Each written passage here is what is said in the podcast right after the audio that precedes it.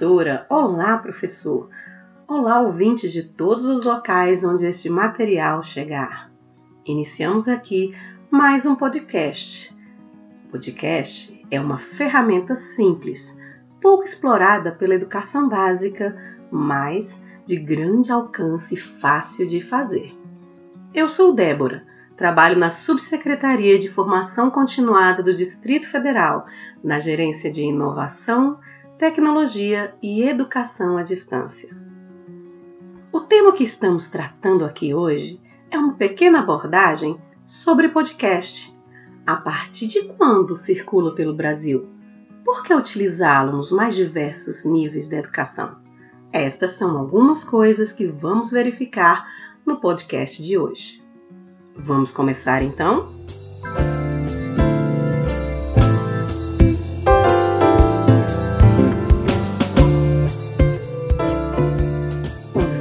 Podcast na educação. A democratização do acesso à tecnologia tem influenciado de forma incisiva a vida do ser humano, tanto nas atividades do cotidiano quanto nos processos da educação e aprendizagem das novas gerações. Na verdade, mais que influenciar, é possível dizer que o uso das tecnologias digitais de informação e comunicação, as na educação estão promovendo a verdadeira revolução no ambiente escolar, criando outras formas de ensinar e de aprender. No contexto da educação 4.0, educação transformada pela tecnologia, já não há mais espaço para aulas 100% expositivas ou aquele material didático e de suporte exclusivamente tradicionais. Isso demanda que o professor se renove, inserindo novas mídias na rotina de ensino para uma educação mais interativa, dinâmica e autônoma. Uma dessas ferramentas é o podcast, conteúdo de mídia em áudio semelhante a um programa de rádio que pode abordar sobre uma variedade infindável de temas. Apesar de não ser uma mídia tão nova, já tem aí quase 15 anos de existência no mundo e pelo menos 10 anos no Brasil, os podcasts sempre tiveram, ao longo de sua história, um alcance mais restrito, mais segmentado. Mas esse cenário, esse cenário vem mudando.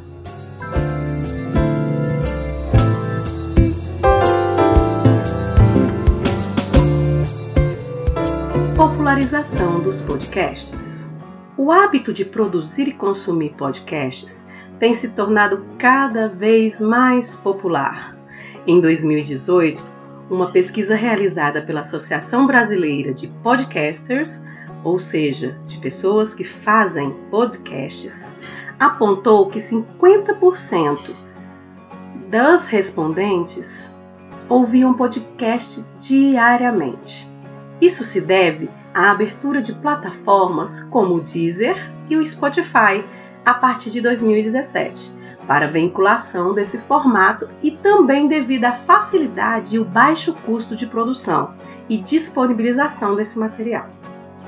Outro fator que conta a favor da popularização do podcast é o consumo sob demanda.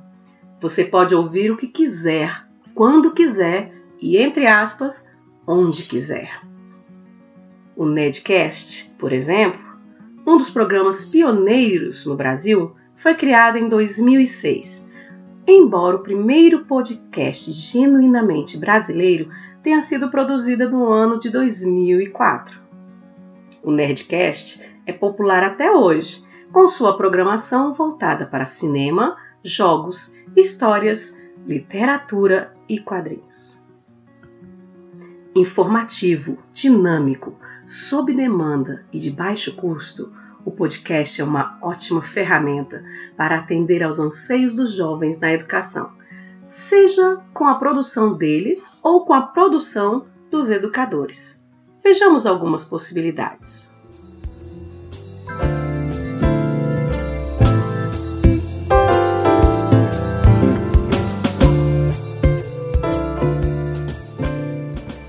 Ferramentas de trabalho para alunos.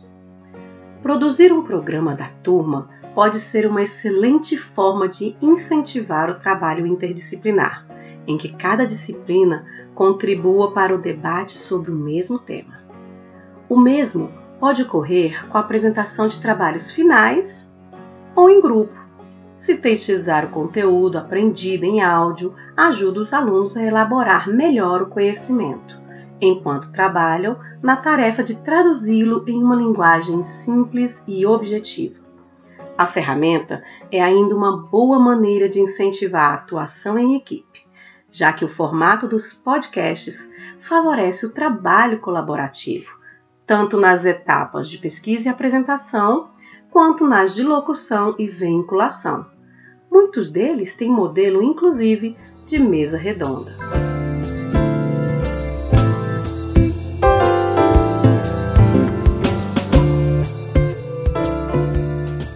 Gestão do conhecimento. A distribuição gratuita é livre e também facilita o compartilhamento de conhecimentos e troca de ideias. Ela pode funcionar como um mecanismo de gestão do conhecimento dentro da instituição de ensino ou aberta ao público como este. Professores e alunos com interesses em produzir conteúdos específicos para a educação podem fazer dele um recurso educacional aberto. A partir daí, é possível baixar os áudios gravados para que sejam ouvidos em qualquer lugar.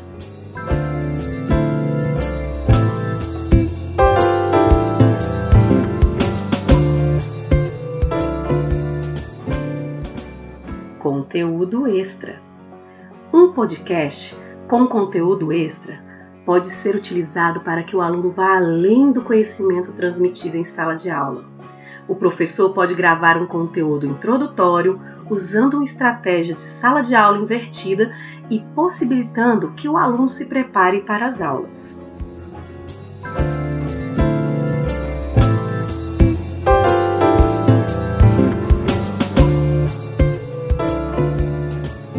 Outra possibilidade é disponibilizar o material extra em áudio para os estudantes que se interessem mais pelo assunto ou queiram aprofundar os seus estudos. Então era isso, pessoal. Nos encontramos no próximo podcast, ok? Um grande abraço a todos.